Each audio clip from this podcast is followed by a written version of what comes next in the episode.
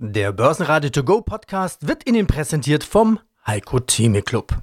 Werden Sie Mitglied im Heiko Theme Club. heiko-theme.de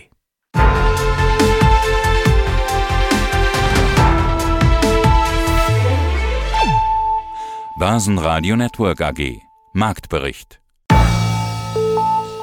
Freitag, der 20. Oktober. Nochmal einen guten Tag aus Wien. Andi Groß und Peter Heinrich melden sich von der Gewinnmesse Tag 2. Fast der komplette Kurszettel der Wiener Börse ist hier vertreten auf dieser Messe. Wir sprechen heute mit Thomas Arnolder, CEO von A1 Austria, Gerald Grohmann, dem scheidenden CEO von SBO, Michael Strugel, CEO von Verbund. Stefan Büttner ist dabei, das ist der Finanzvorstand von Agrana, der seinen grünen Tee stets ohne Zucker genießt, wie er uns verraten hat. Georg Hölzel, der CEO der österreichischen Post, Franz Jokovic, CEO von Warimpex, David Hartmann mit einem Sonderbasket auf Top-Aktien Österreich, Hannes Mösenbacher ist Risk Officer der RBI und Andreas Grassauer, der Vorstandsvorsitzende von Marinomed. Sie hören Auszüge in diesem Marktbericht von den Interviews, die kompletten Interviews wie immer auf börsenradio.de.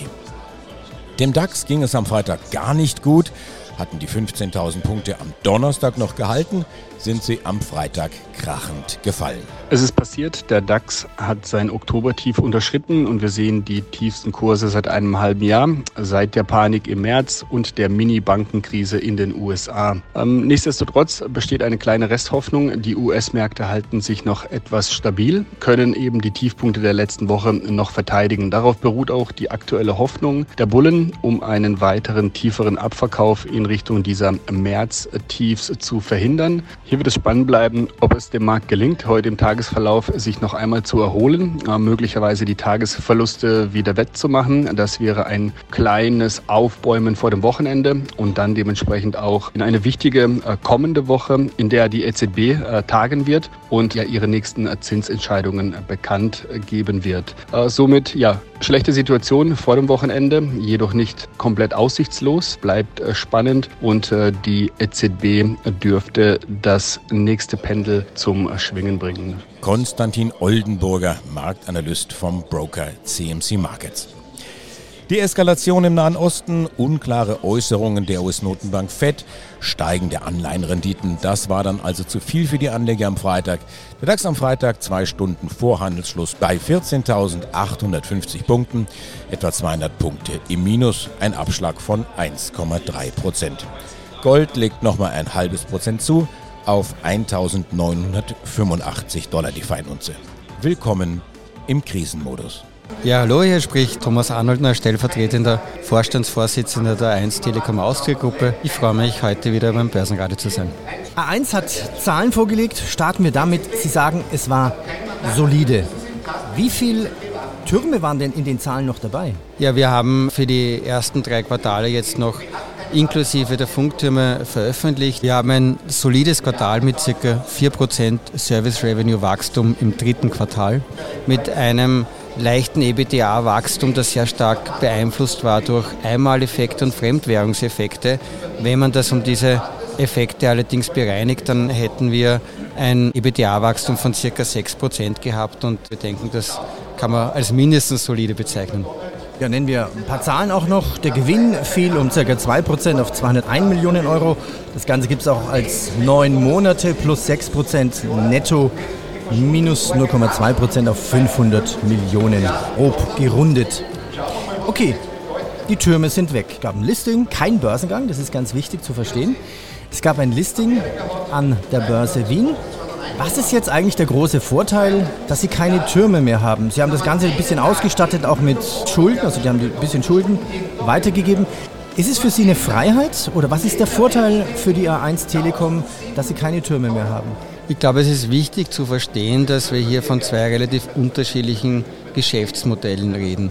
Das eine ist ein klassisches Telekom Geschäftsmodell, sehr, sehr nah am Endkunden, an der Endkundin, sehr stark durch Technologie geprägt. Das andere, das Funkturmgeschäft, ist eher vergleichbar mit einem Immobiliengeschäftsmodell. Sehr stabile Umsätze, Cashflows, sehr kapitalintensiv durch diese sehr teuren Stahlkonstruktionen, auf die dann unsere und vielleicht auch die Antennen der Mitbewerber einmal hängen werden, durch Stahlfundamente und ähnliches. Und wir haben uns dafür entschieden, dass es sinnvoller ist, diese beiden Geschäftsmodelle voneinander zu trennen, auch unter anderem mit der Absicht, neue Investorenklassen anziehen zu können. Wir sehen uns dadurch bestätigt. Wir haben seit der Ankündigung eine kombinierte Marktkapitalisierung, die ca. 900 Millionen mit heutigen Tag über der Marktkapitalisierung der Telekom Austria zum Zeitpunkt der Ankündigung der Transaktion Anfang Februar liegt. Für uns als Telekom Austria bedeutet das weiter, dass wir eine Milliarde an Fremdkapital an die Euro-Telesites übertragen konnten und dass wir damit auch mehr finanzielle Flexibilität gewonnen haben, die wir zum Beispiel in den weiteren Ausbau der Netzinfrastruktur investieren wollen, die uns allerdings auch die Möglichkeit gibt, flexibel auf Veränderungen am Markt, zum Beispiel wenn sich interessante Akquisitionsmöglichkeiten ergeben, reagieren zu können. Georg Pölzl, ich bin der CEO, Generaldirektor der Österreichischen Post AG. Das letzte Interview hatten wir überschrieben mit dem Satz, monatlich seine Cash-Bestände auch zu überprüfen. Das ist eine Pflicht, Hard Currency zu haben. Ist das so? Jetzt wird Cash gezählt? Ja, Cash wird immer gezählt, glaube ich. Der Unsere Aktionäre sind gut beraten, das auch weiterhin zu tun. Die Österreichische Post ist eine Aktie, die auch Cash bringt durch eine äh, zuverlässige, verlässliche Dividende. Und so sind wir auch positioniert. Wir, die Kontinuität unseres Geschäftsmodells spricht, glaube ich, äh, eine ganz klare Sprache. Wir sind hier auf der Gewinnmesse in Wien, das muss man den Hörern verraten. Mein Name ist Peter Heinrich und ich bin mit dem Auto hergefahren, weil ich die Messestadt mitnehmen musste. Und da ist mir aufgefallen, Bank 99 ist ziemlich stark vertreten überall. Also sogar an, an Tankstellen. Wie stark sind Sie im Aufbau der Bank 99 jetzt vorangekommen? Ja, wir kommen gut voran, aber das ist natürlich auch eine, eine äh, lang dauernde Arbeit. Das ist kein Sprint, das ist ein Marathon. Wir haben ja vor etwas mehr als einem Jahr auch das Privatkundengeschäft der ING in Österreich äh, übernehmen können und wir sind gerade intensiv damit beschäftigt, diese beiden äh, Organisationen, auch die beiden IT-Systeme zu harmonisieren, unsere Kunden dann zu migrieren auf ein Bank 99-System. Das ist eine Aufgabe, die uns noch bis ins nächste Jahr hinein intensiv beschäftigen wird. Aber erfreulich, parallel dazu, parallel zu dieser Ablenkung, wenn man so will, äh, wächst die Bank. Na, schon die Steuererklärung gemacht? Wir vom Handelsblatt haben in einem Steuerspezial analysiert, worauf das Finanzamt bei der Steuer 2023 genauer guckt. In unserem PDF-Ratgeber finden Sie die wichtigsten 16 Neuerungen, Einstiegstipps für Elster und vier Wege, wie Sie das Maximum herausholen. Sichern Sie sich also jetzt das digitale Handelsblatt vier Wochen für nur 1 Euro unter handelsblatt.com slash mehrwissen. Ja, grüß Gott, meine sehr geehrten Damen und Herren, mein Name ist Michael Strugel, ich bin CEO der Verbund AG, dem größten Grünstromerzeuger hier in Österreich, aber wir sind auch in anderen europäischen Märkten äh, aktiv. Und das immer mehr, da komme ich dann gleich noch dazu. Mein Name ist Peter Heinrich, wir melden uns hier von der Gewinnmesse. Sie waren gerade auf der Bühne, hatten Ihren Vortrag und hatten auch etliche Fragen. Zitat von Ihnen, Unruhe auf den Energiemärkten ist das neue Normal. Warum? Ja, das ist einfach eine äh, Beobachtung, die wir aus den letzten Jahren haben. Äh, es gibt einfach äh, große Volatilität auf diesen Märkten, ausgelöst durch ganz unterschiedliche Trigger. Das können geopolitische Ereignisse sein. Die, äh, der Ukraine-Konflikt oder jetzt in Israel haben das ja gezeigt. Das können aber auch andere Krisen äh, sein. Daher diese Schwankungen auf den Märkten ist etwas, mit dem wir immer öfter konfrontiert sind und womit wir auch umgehen müssen. Wir brauchen auch neue Ideen, vielleicht sogar für Schwerlast. Dazu brauchen wir Wasserstoff. Es geht nicht alles mit Strom. Sie sagen auch, wir brauchen ordentliche, korrekte rechtliche Rahmenbedingungen für Wasserstoff. Was sind da Ihre Forderungen? Naja, da geht es vor allem um zwei Dinge. Das eine ist, auch Wasserstoff wird einen regulatorischen Rahmen bekommen. Das beginnt schon bei den verschiedenen äh, Richtlinien von europäischer Ebene her. Denken Sie an die erneuerbaren Richtlinie, die RED 3, die gewisse Industriequoten beispielsweise nennt. Ähm, und das reicht bis hin zu regulatorischen Ansätzen bei der Infrastruktur. Äh, das ist das eine. Und das zweite ist, wenn wir davon ausgehen, dass es einen Hochlauf gibt einer Wasserstoffwirtschaft, dann werden wir in einer frühen Phase, in der Early Stage, auch Anreize brauchen. Das heißt, Förderungen und dieses Fördersystem muss auch erst entwickelt werden. Mein Name ist Stefan Büttner, Finanzvorstand der Agrana Beteiligungs AG. Andi Groß, wir treffen uns hier auf der Gewinnmesse in Wien. Der Star der Stunde, waren Sie gerade gewesen auf der Bühne? Also die Top-Unternehmen, die Top-Manager der österreichischen Unternehmen stellen sich hier vor. Es kamen viele Fragen dann auch aus dem Publikum. Ich habe mir das angehört und habe mir so gedacht, das hört sich so ein bisschen an wie eine landwirtschaftliche Fachvorlesung. Waren Sie überrascht, dass so viele Fachfragen kommen? Konnten Sie die alle beantworten? Sind Sie, sind Sie Landwirt? nicht, oder? Also ich bin kein Landwirt, aber ich bin natürlich eigentlich schon seit fast 20 Jahren äh, in dieser Branche. Die, die sagen wir mal, rohstoffverarbeitende Industrie tätig und äh, im Endeffekt, äh, ob wir jetzt uns mit Früchten beschäftigen oder mit Getreide oder mit Zuckerrüben, es hat doch alles eine gewisse Nähe zueinander. Das heißt Landwirtschaft oder auch Obstanbau, das sind Themen, die mich persönlich äh, in diesem Zusammenhang schon sehr lange jetzt beschäftigen und äh, keine Agrarausbildung in ja. dem Sinn, aber wenn man sich natürlich 20 Jahre mit den Themen auseinandersetzt, dann bekommt man schon auch von Kollegen und so weiter sehr viel mit. Deswegen war es für mich eigentlich jetzt nicht ein großes Problem, diese Fragen zu beantworten. Aber man braucht ja auch jetzt nicht äh, der Agrarexperte werden. Ja, das wäre auch verfehlt. Dafür gibt es Experten in unserem Unternehmen, aber man sollte im Wesentlichen schon wissen, worüber man redet. Also Sie sind der Finanzexperte, dann sprechen wir über die Zahlen, über die Strategie. Wie, wie geht denn ein Finanzfachmann, der die Zahlen in- und auswendig kennt, mit einem Unternehmen um, wo im Grunde genommen, und ich sage das jetzt mal vielleicht verkürzt und ganz vereinfacht, am Ende des Jahres erst abgerechnet wird, wenn man dann weiß, okay, jetzt habe ich eine Ernte, die ist so ausgefallen, der Zuckergehalt ist so und so. Ähm, vermutlich werden Sie jetzt sagen, ich bin jetzt 20 Jahre dabei und ich habe mir da ein dickes Fell äh, angefuttert mittlerweile. Ja, also Volatilitäten, das ist, äh, wenn man in der Verarbeitung von landwirtschaftlichen Erzeugnissen arbeitet, dann ist das das tägliche Brot. Ja. Mit dem muss man umgehen können. Das sind unglaubliche Dynamiken, die im Spiel sind, vor allem große Hebelwirkungen. Das heißt, äh, Vorschau ist was ganz Wichtiges, aber natürlich auch Risikomanagement. Ja. Das heißt, man muss immer schon schauen, wie, wie, wie geht das in der Zukunft weiter. Man muss immer Prognosemodelle erstellen. Es geht ja ganz wesentlich auch darum, wie viel Produkt man erzeugt, weil dieses Produkt muss man ja auch verkaufen. Ja. Und es ist halt schon so, wenn Sie Produkte erzeugen, die immer hauptsächlich aus Rohstoffpreisen ja, beeinflusst sind, auch der Produktpreis selber, dann haben Sie natürlich auch äh, immer ein Preisrisiko, das Sie in Ihren Vorräten beherbergen. Und das zu managen ist natürlich in Zeiten von hohen Volatilitäten ganz wichtig. Das heißt, es ist ja nicht nur auf der einen Seite die Ergebnisprognose zum Jahresende hin oder eines Geschäftsjahres, sondern Sie müssen auch weiter blicken, wie können sich Märkte entwickeln, haben Sie eine Überversorgung, gehen Rohstoffpreise tendenziell im nächsten Jahr runter, weil Sie natürlich auch immer ein Vorratsrisiko mit sich rumschleppen. Deswegen sollte man auch immer danach trachten, dass man Produktionen auch in den Markt bringt und zwar im gleichen Erntezyklus.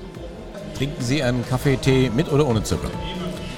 Ich trinke eigentlich keinen Kaffee, deswegen muss ich die Frage jetzt nicht beantworten. Ich trinke ja, hauptsächlich grünen Tee und den trinke ich ohne irgendetwas. Der Finanzverstand der Agrana, Stefan Bitter. Dankeschön fürs Interview. Sehr Alles gerne, gut. danke vielmals. Schönen guten Tag, mein Name ist Gerald Roman, ich bin Vorstandsvorsitzender der Schöller Blackman Oilfield Equipment AG. Und Sie stellen her Hochpräzisionsteile für die Oilfield Service Industrie. Schwerpunkt sind armmagnetische Bohrstrangkomponenten für die Richtbohrtechnologie. Herr Grohmann, das ist ja alles schön und gut. Ist auch sicherlich wichtig, aber was wirklich zählt, das ist doch Ihr runder Geburtstag, Anfang der Woche. Und den feiern Sie hier auf der Gewinnmesse in Wien. Wie haben Sie Ihren Geburtstag gefeiert? Wie geht's Ihnen? Ja, mir geht's gut, Dankeschön. Die Party war Gott sei Dank schon am Wochenende. Äh, denn an meinem Geburtstag, äh, am Montag, äh, hatte ich einen Termin bei der Wiener Börse mit Vortrag und so weiter und so fort. Also life is usual. Life is usual. Und Sie erfreuen sich bester Gesundheit, hoffe ich. Absolut. Ich, ich habe ja gehört, was heißt gehört, seit einem Jahr haben Sie ja schon gesagt, also passt auf, wenn mein Vertrag ausläuft, dann war es das für mich. Äh, Dann habe ich das nächste Jahrzehnt erreicht. Ich war lang genug dabei. Ich glaube, Sie sind der dienstälteste börsennotierte CEO in Österreich, stimmt das? Ja, das kann stimmen. Also ich bin jetzt seit 22 Jahren an der Spitze von Scheller Blackman und es waren 22 schöne Jahre. Und Sie gehen jetzt wirklich in Rente? Sie, Sie machen nichts? Sie kümmern sich um, um Sport, um Hobby, um Familie? Großteils ja und ich werde vielleicht ein paar andere Dinge auch noch machen. Ich lasse die Dinge einfach auf mich zukommen. Ja, was sind das für andere Dinge? Kommen wir. Da gibt es einen berühmten Spruch, schauen wir mal. Schauen wir mal, schauen wir mal. Also dann lassen wir das mal auf uns zukommen. Aber was für ein Haus hinterlassen Sie Ihrem Nachfolger? Also ich glaube, ähm, dass wir alle gemeinsam das Haus Scheller Blackman sehr, sehr gut bestellt haben über die Jahre. Wir sind ein zyklisches Unternehmen, das heißt auf und ab gehört zu unserem täglich Brot. Das schreckt uns auch nicht äh, und die Auf und Abs beherrschen wir auch sehr gut. Äh, Wir werden nicht größenwahnsinnig, wenn es bergauf geht und wir werden nicht depressiv, wenn es bergab geht. Äh, Und, so und momentan erfreuen wir uns eigentlich einer durchaus guten Zeit. Ähm, Wir haben einiges Rückenwind, einigen Rückenwind vom Markt.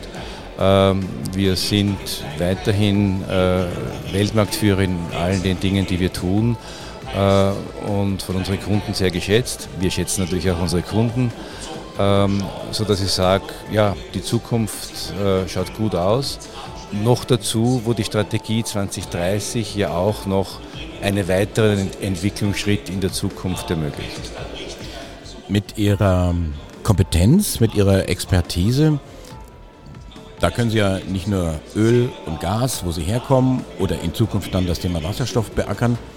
Sie gehen auch in die Raumfahrt. Sie haben da in Houston, äh, wo die amerikanische Raumfahrt sitzt, zu Hause ist, ähm, haben Sie 3D-Drucker hingestellt. Groß wie irgendwelche Laster. Was, was machen Sie damit? Ja, also wir haben in Houston sicher das größte 3D-Druckzentrum von Texas, ähm, wo wir neben dem klassischen Geschäft Öl und Gas auch äh, hier äh, sehr anspruchsvolle äh, Raketenantriebsteile erzeugen für sehr viele unterschiedliche Raketenhersteller. Man möchte in Europa gar nicht glauben, äh, wie viel äh, Satelliten jede Woche da in, den All geschossen werden. Die müssen alle mit Trägerraketen versehen werden. Und da haben wir uns als strategischer Lieferant platziert. Und das ist ein hochinteressantes Geschäft, weil natürlich die Anforderungen an den Bau ähm, einer Raketenkomponente viel, viel höher sind. Da darf einfach nichts passieren. Ähm, unsere Mitarbeiter äh, nehmen das mit Freude auf, diese Herausforderung, und sind auch stolz, äh, dass sie sagen, okay, wir können auch sowas bauen. Gerald Grumann, der CEO der Schöller Leckmann All Energies Equipment. Oh, jetzt habe ich, jetzt hab ich was falsch gesagt. Ähm, äh, Oilfield Equipment wollte ich natürlich sagen. Dankeschön fürs Interview und Ihnen persönlich alles Gute. Ganz, ganz herzlichen Dank. Auf Wiedersehen. Grüß Gott, herzlich willkommen. Mein Name ist Hannes Mösenbacher, geborener Schlappminger, bin Vorstand von der Raiffeisenbank International und dort bin ich zuständig für das Risikomanagement. Die zweitgrößte Bank Österreichs mit einer Bilanzsumme von deutlich über 200 Milliarden Euro. Ich habe in Ihrer Vita geblättert. Sie sind direkt nach dem Studium ins Risikomanagement gegangen. Was hat Sie da so fasziniert? Ich habe äh, mein Studium an der Universität in Graz beendet, mein Masterstudium. Äh, bin noch ein, kurz für ein halbes Jahr nach Amerika gegangen, äh, habe dort wirklich eine tolle Ausbildung genießen dürfen, bin zurückgekommen nach Österreich. Dann war klar, Wien ist die nächste Station. Und dort habe ich mehrere Institute angerufen. Damals war in der Kreditanstalt Investmentbank gerade ein Job frei. Und dort hat meine, meine Berufslaufbahn begonnen. Nebenbei habe ich mein Doktoratstudium fertig gemacht. Also der, der Herr Doktor, also als ähm, promovierter äh, Doktor dann auch unterwegs seitdem. Ähm, was genau ist denn da eigentlich Ihre Aufgabe als Risikomanager? Wie kann man sich das vorstellen? Haben wir relativ selten bei uns zu Gast. Na, deshalb freut es mich, dass Sie mich eingeladen haben. Was ist eigentlich ein Ris was ist Risiko? Risiko würden wir so definieren, dass es die Abweichung ist vom Erwartungswert. Das ist eigentlich Risiko, weil alles das, was Sie ohne das erwarten, ist ja kein Risiko, nicht mit, von dem sind Sie eh ausgegangen. Und das ist gerade bei uns in den Banken sehr, sehr wichtig zu wissen, was passiert, wenn wir uns ein bisschen vom Erwartungswert äh, wegbewegen. Und hier entsprechende Limite, Risikoallokationen durchzuführen und einen Gesamtüberblick zu haben über die Bank Bankbilanz, das ist im Prinzip das, was der Riskmanager macht, um zu schauen, hey, kommen wir gut aus mit unserer Kapitalquote, mit unserer Gewinn- und Verlustkapazität, wie können wir das noch gut einbauen, auch was Risikotragfähigkeit betrifft. Was heißt denn das konkret? Wie sieht denn Ihr Arbeitsablauf aus? Wie arbeiten Sie denn? Wie messen Sie denn das Risiko? Ich glaube, am besten kann man sich vorstellen und hoffentlich äh, auch die Hörer, äh, wenn ich äh, einen typischen Freitag von mir beschreibe. Ein typischer Freitag von mir fängt an, entweder um 8 Uhr morgens, wo ich äh, meinen ersten, mein erstes Telefonat habe mit meinen Kollegen gemeinsam, wenn wir die Risikovorständin äh, von der Ukraine hören, um zu sehen, wie geht es dort. Da sprechen sie über wirkliches Risikomanagement, da haben wir physisches Risiko, können alle Filialen offen gehalten werden und dann geht es weiter um halb neun, wo die ganzen Kreditfälle vorgebracht werden, wo es um Staaten geht oder um andere Finanzinstitute. Halb zehn geht es weiter mit Kreditanträgen für große österreichische oder internationale Unternehmungen. Um halb zwölf geht es weiter mit jenen Kreditfällen, die Sanierungsfälle geworden sind im Laufe ihrer Rückzahlung. Dann kurze Mittagspause, Nachmittag äh, schauen wir uns sämtliche Marktrisiken an um 13 Uhr, 14 Uhr, wie geht es uns im Retail-Risikomanagement und so schaut eigentlich so ein typischer Freitag äh, von mir aus. Wenn ich noch an alle meine Komitees abgearbeitet habe, kommt noch die ein oder andere, die ein oder andere Sitzung dazu. Aber das jetzt vereinfacht zu sagen, Ihre Aufgabe ist es vielleicht auch gute Stimmung zu verbreiten, das geht in die verkehrte Richtung. Nee, also ich glaube, die gute Stimmung, äh, die hat dort kann auch einmal Platz finden, aber im Prinzip ist das eine sehr faktenbasierte Ableitung, um zu schauen, hat der Kunde die Möglichkeit, seine Finanzierungen entsprechend rückzuführen äh, hat ein gutes Rating. Das Rating steht nichts anderes als wie die Verlustwahrscheinlichkeit, dass der Kunde ausfällt. Und äh, da werden eben die entsprechenden Anträge vorgebracht und die werden noch abgearbeitet. Aber ich bin nicht derjenige, der dort äh, die Leute mit guter Stimmung aufhellen muss. Ja, einen schönen guten Tag. Mein Name ist Franz Jurkovic. Ich bin der CEO der Weinbecks Finanz- und Beteiligungs AG. Es geht im weitesten Sinne oder im engeren Sinne um den Betrieb von Hotels in Zentral- und Osteuropa? Ja, wir haben noch einige Hotels, ja. aber wir haben unseren Schwerpunkt auf Büros. Wir haben ein großes Hotelportfolio aufgebaut in den Jahren von 2000 bis 2016 äh, und haben äh, die Hotels oder einen großen Teil der Hotels verkauft äh, mit, in einer Transaktion, die 16 äh, gesigned wurde und 17 geclosed wurde. Aber wir haben den großen Teil des Erlöses verwendet, um Bürohäuser zu bauen, neue, die schon einerseits ESG und Taxonomy-konform sind und die andererseits auch Elemente oder immer ein Stockwerk oder Flächen haben für Coworking und FlexOffice. Und das macht uns eigentlich erfolgreich, weil wir eigentlich, immer mehr Nachfrage in diesem Segment sehen und äh, es gibt dann auch immer wieder Firmen, die in den traditionellen Büro Flächenmietbereich dann hineinwachsen, die dann aus dieser Flex-Office-Phase herausgehen. Aber damit sind Sie im Grunde genommen in dieser großen Sippenhaft momentan, was das Thema Immobilien dann angeht. Der Immobilienbranche geht es ja relativ schwer momentan, ausgelöst sicherlich durch die Zinsen. Vielleicht ist das bei den Büroimmobilien etwas anders, aber auf der anderen Seite auch die Exposition in Richtung Russland, Osteuropa macht Ihnen das auch Schwierigkeiten. Das heißt, Sie haben zwei Mühlsteine im Grunde genommen momentan um Hals. Wie, wie gehen Sie damit um? Ja, ich würde das nicht als Mühlstein sehen. Also ich meine, Immobilien können Sie nicht wegtragen und vom Standort verändern. Ja? Das heißt, wir haben in Russland äh, drei Bürohäuser, die voll vermietet sind. Wir haben ein Parkhaus und ein Hotel. Das Hotel leidet sicherlich an der Auslastung, dass jetzt weniger internationale Gäste sind, ist aber Cashflow positiv und äh, verdient auch äh, das Debt Service an die Banken. Wir sind in Russland voll mit russischen Banken finanziert. Die Bürohäuser sind voll und wir haben einen äh, Überschuss und wir können nach russischen, derzeit geltenden russischen Kapitalverkehrskontrollen auch äh, pro Gesellschaft 10 Millionen Rubel pro Monat nach Wien überweisen. Was ist das in Euro? Ungefähr 100.000 Euro, also mal, mal fünf sind ungefähr 500.000. Ja. Das funktioniert eigentlich äh, ganz normal.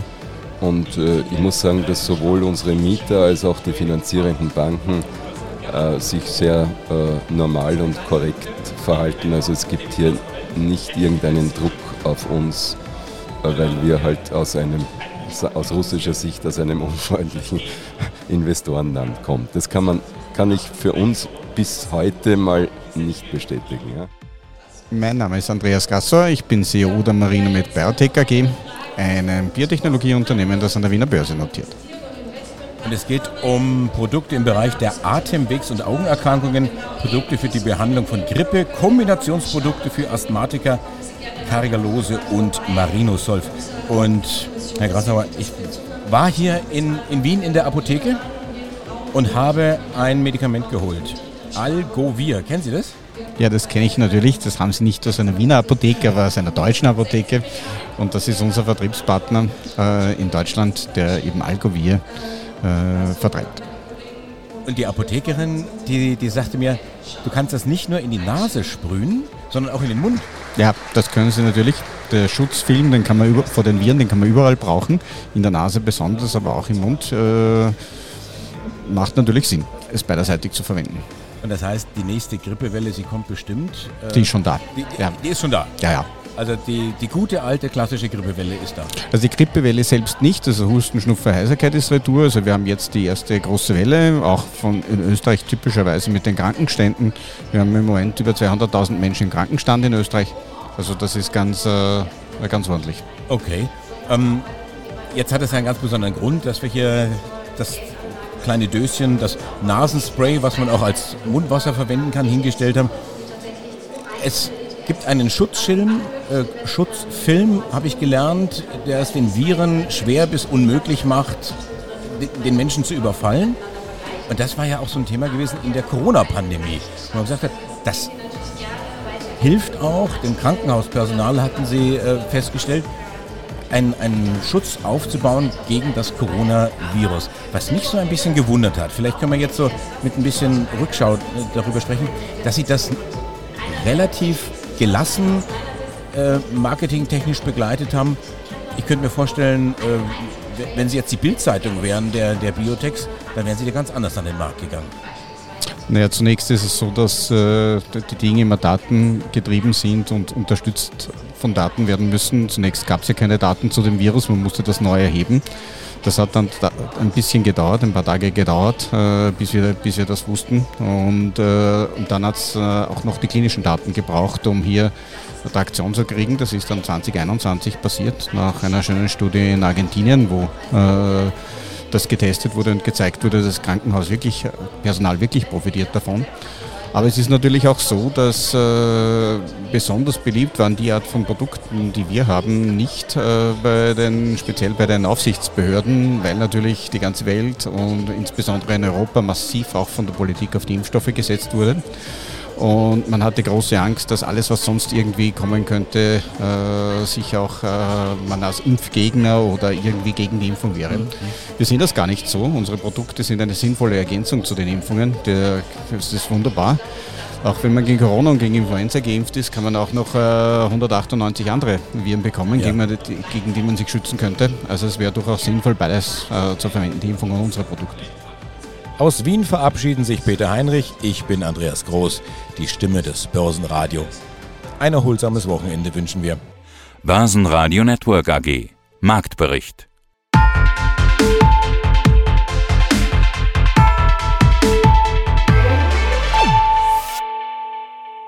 Das Börsenradio Nummer 1 Börsenradio Network AG Der Börsenradio To Go Podcast wurde Ihnen präsentiert vom Heiko Theme Club. Werden Sie Mitglied im Heiko Theme Club. heiko-theme.de